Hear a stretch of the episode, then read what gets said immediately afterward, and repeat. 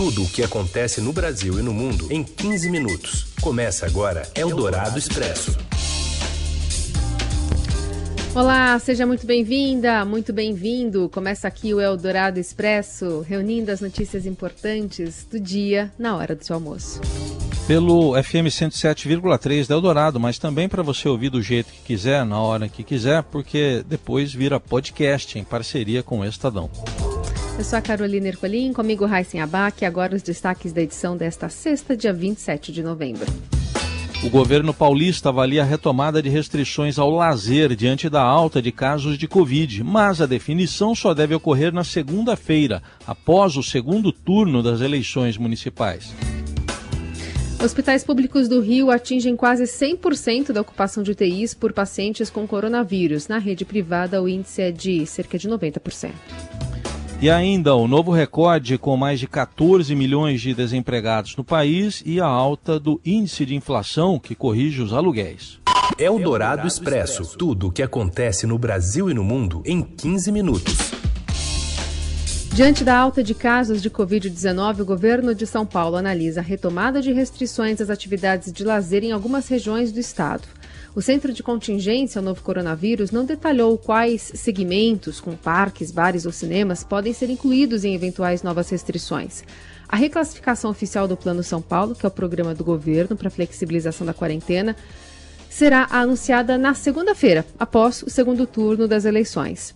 Na capital paulista, o prefeito Bruno Covas autorizou a abertura de 200 novas vagas de leitos de enfermaria para evitar a sobrecarga do sistema de saúde.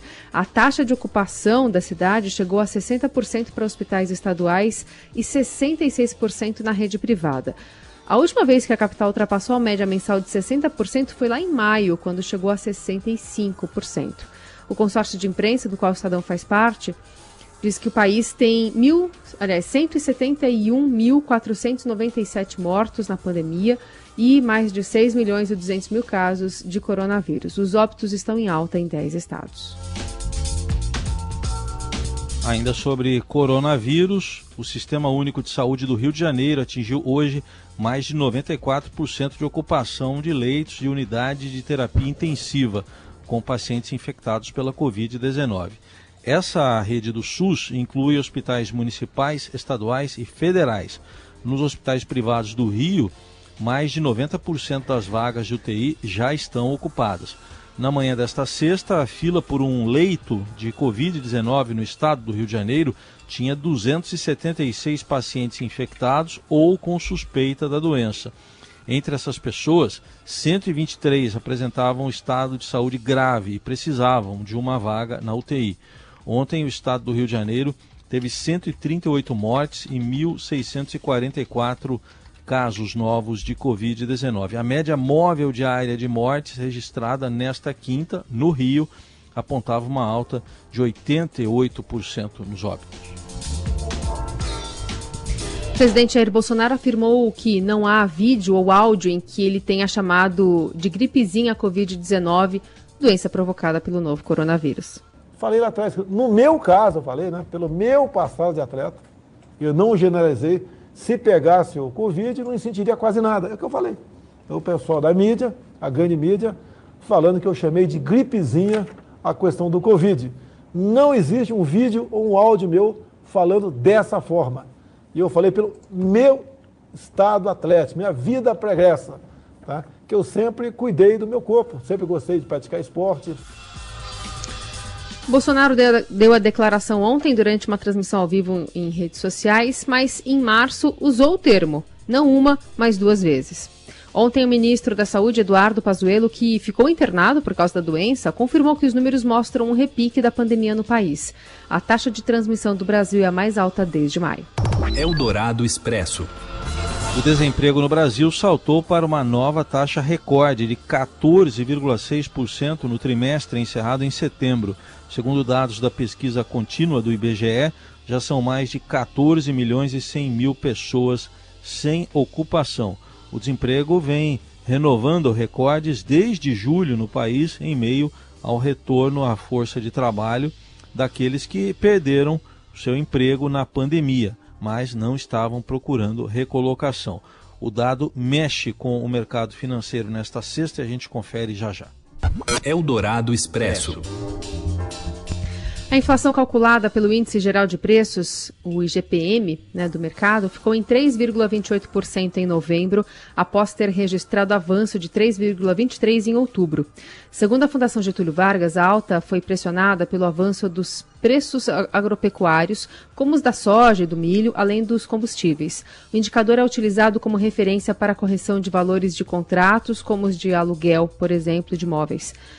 Com a nova aceleração, o IGPM acumula alta então de 21,97% no ano e de 24,5% em 12 meses. Eldorado Expresso.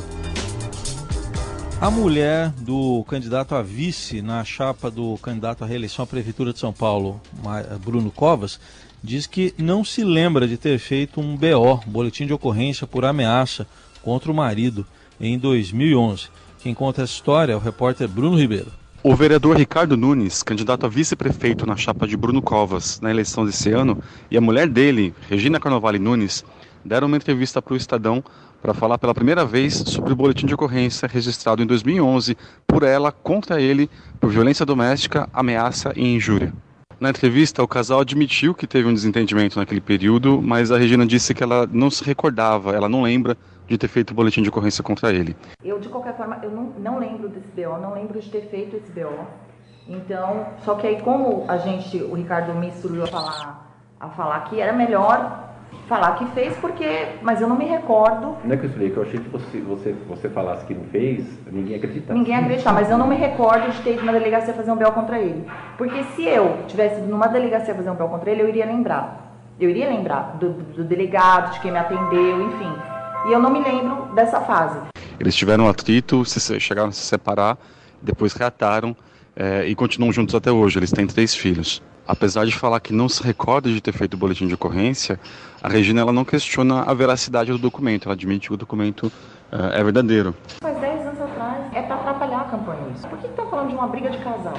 Nem teve briga, uhum. nem teve agressão. Uma, um desentendimento de casal. Nunca teve agressão. Você concorda que se, eu, se ele me agredisse, eu não iria estar mais casada com ele? Porque ninguém aguenta ficar apanhando, sei lá, 50 anos. Eu não iria estar mais casada com ele. Eu tô casada há mais de 20 anos. A entrevista completa com o casal está no site do Estadão. Eldorado Expresso. Seu dinheiro em ação. Os destaques da Bolsa. Com o Felipe Saturnino, tudo bem, Felipe? Boa tarde. Boa tarde, Carol, tudo bem? Boa tarde, Heisen. Boa tarde. Conta pra gente como é que operam os mercados nesta sexta-feira, véspera de segundo turno de eleição. Opa, verdade. Bovespa aí vai continuando em alta, né? Hoje é uma alta firme, acompanhando aí as altas das bolsas americanas. O índice vai caminhando para encerrar a semana com ganhos de 5%, no mês já acumula aí alta de quase 20%. Neste momento principal, o índice da Bolsa Brasileira vai subindo 1%, sendo cotado aos 111.400 pontos, mantendo os maiores patamares vistos, vistos desde o início da pandemia.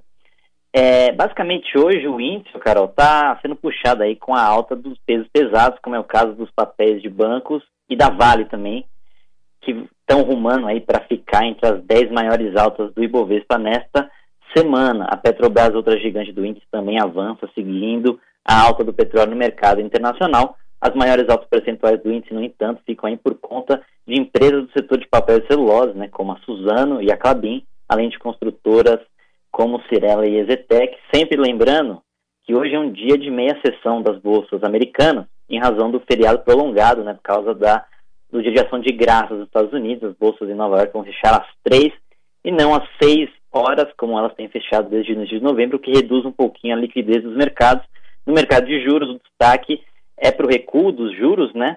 Depois da declaração do ministro da Economia, Paulo Guedes, de que não existe ele chefiando o ministro da Economia sem que Roberto Campos Neto, presidente do Banco Central, esteja na chefia do Banco Central, sinalizando aí planos quentes na relação desses dois importantes formuladores da política econômica, o Carol.